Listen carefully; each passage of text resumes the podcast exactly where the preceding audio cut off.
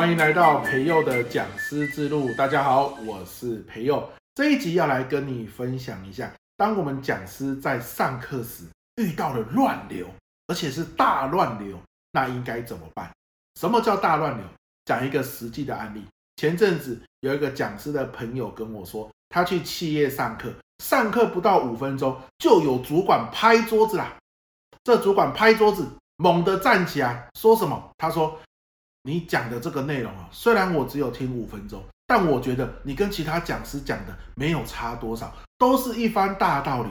真的要在第一线执行，根本不可行。我听多了这些内容啊，与其听你上课，我不如回办公室工作。我不听了，我先走了。”哎，他就挥一挥衣袖，然后就离开了。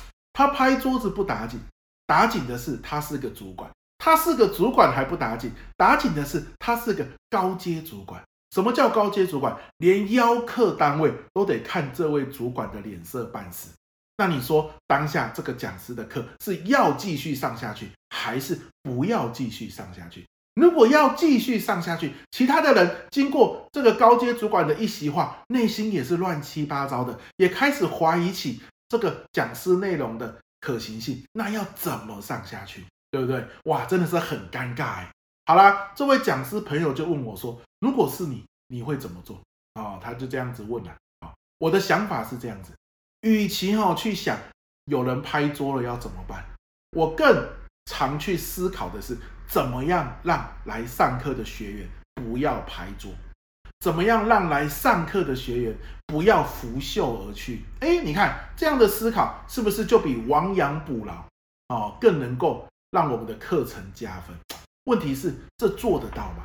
我要跟你分享以下三件事。如果我们在课前好都有去执行，那做到让学员不拍桌离开是有机会的。好，怎么做？第一件事，一定要发课前调查问卷啊！不是说邀课单位找我们上课，我们就好开心，然后呢，把我们的内容设计成 PPT，然后就去上课。这样子有很高的几率会遇到拍桌，为什么？因为你想讲的东西跟对方实际工作遇到的东西一定有很大的落差嘛。所以企业讲师要的是什么？我想讲的东西，那对方现在需要的内容，两个有没有 match 在一起？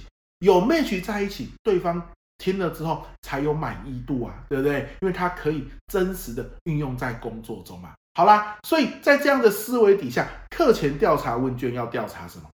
很多人说，我也有发课前调查问卷啊，没有什么效果啊。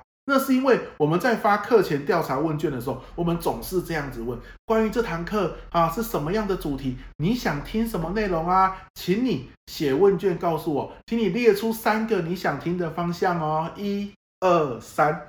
通常，如果你是这样子设计内容。那你就是在给学员添麻烦，学员看到这份问卷一定会很不开心。为什么？我工作已经那么累了，你竟然还要让我去想我想听什么内容？哎呀，烦不烦呐？真是的，是不是？哦，他就有这样的一个抱怨。所以啊，内容应该怎么设计？要这样设计啊！我简单举个例子啊，学员拿到问卷一点开啊，下个月你要上什么什么课程？这个课程呢，有六大主题。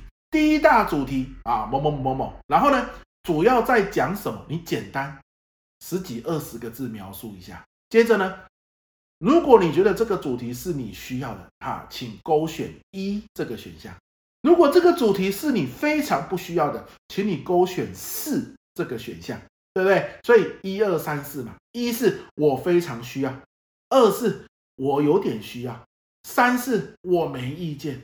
四是我非常不需要。好啦，你帮我勾选啊，这个是主题一，主题二又让他勾选一次，主题三、主题四、主题五、主题六，每一个主题呢，你都是简单描述几句话，好让学员知道这个主题你要讲什么，然后让他勾需不需要。你看，当你让学员去勾这些问卷收集回来之后，如果百分之九十五以上的学员都勾一，就是我很需要听。今天真的啦，很不幸。好，有一个主管拍桌子离开。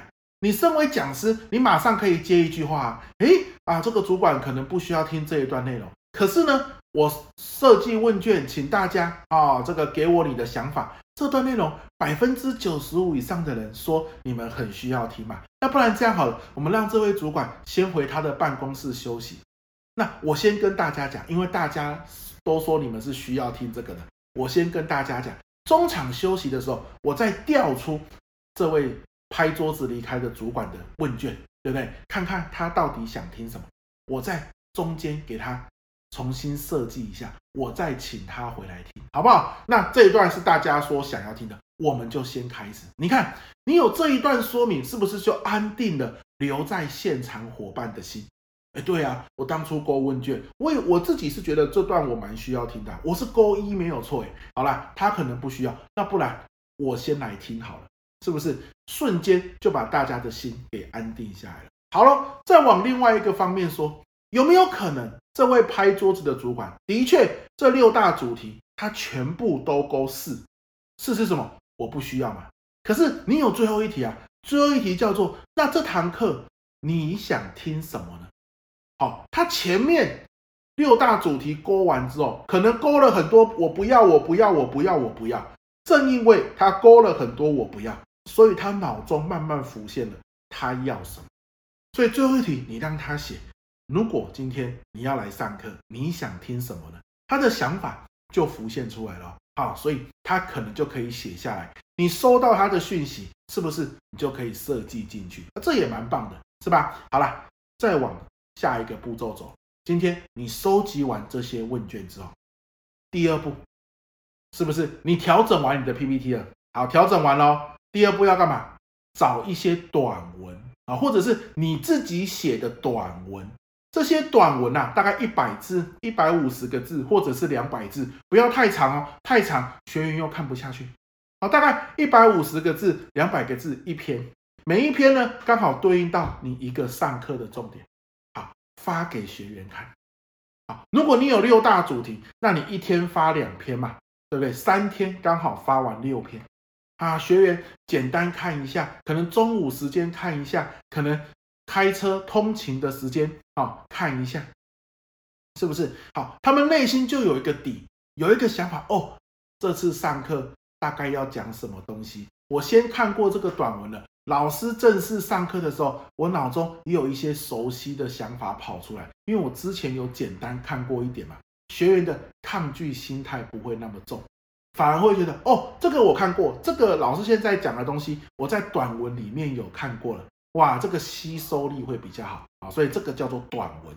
OK，第三个是什么？